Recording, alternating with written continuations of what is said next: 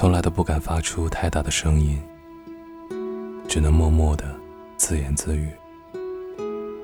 这天已经睡了很久很久了，上一次醒来，还是在山海刚刚誓言和盟约的时候。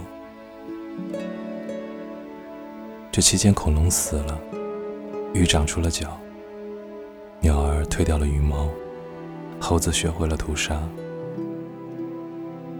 不知多少个世纪了，我一直在权衡利弊。若是向你表白，天就会睁开眼睛，海就会淹没世界。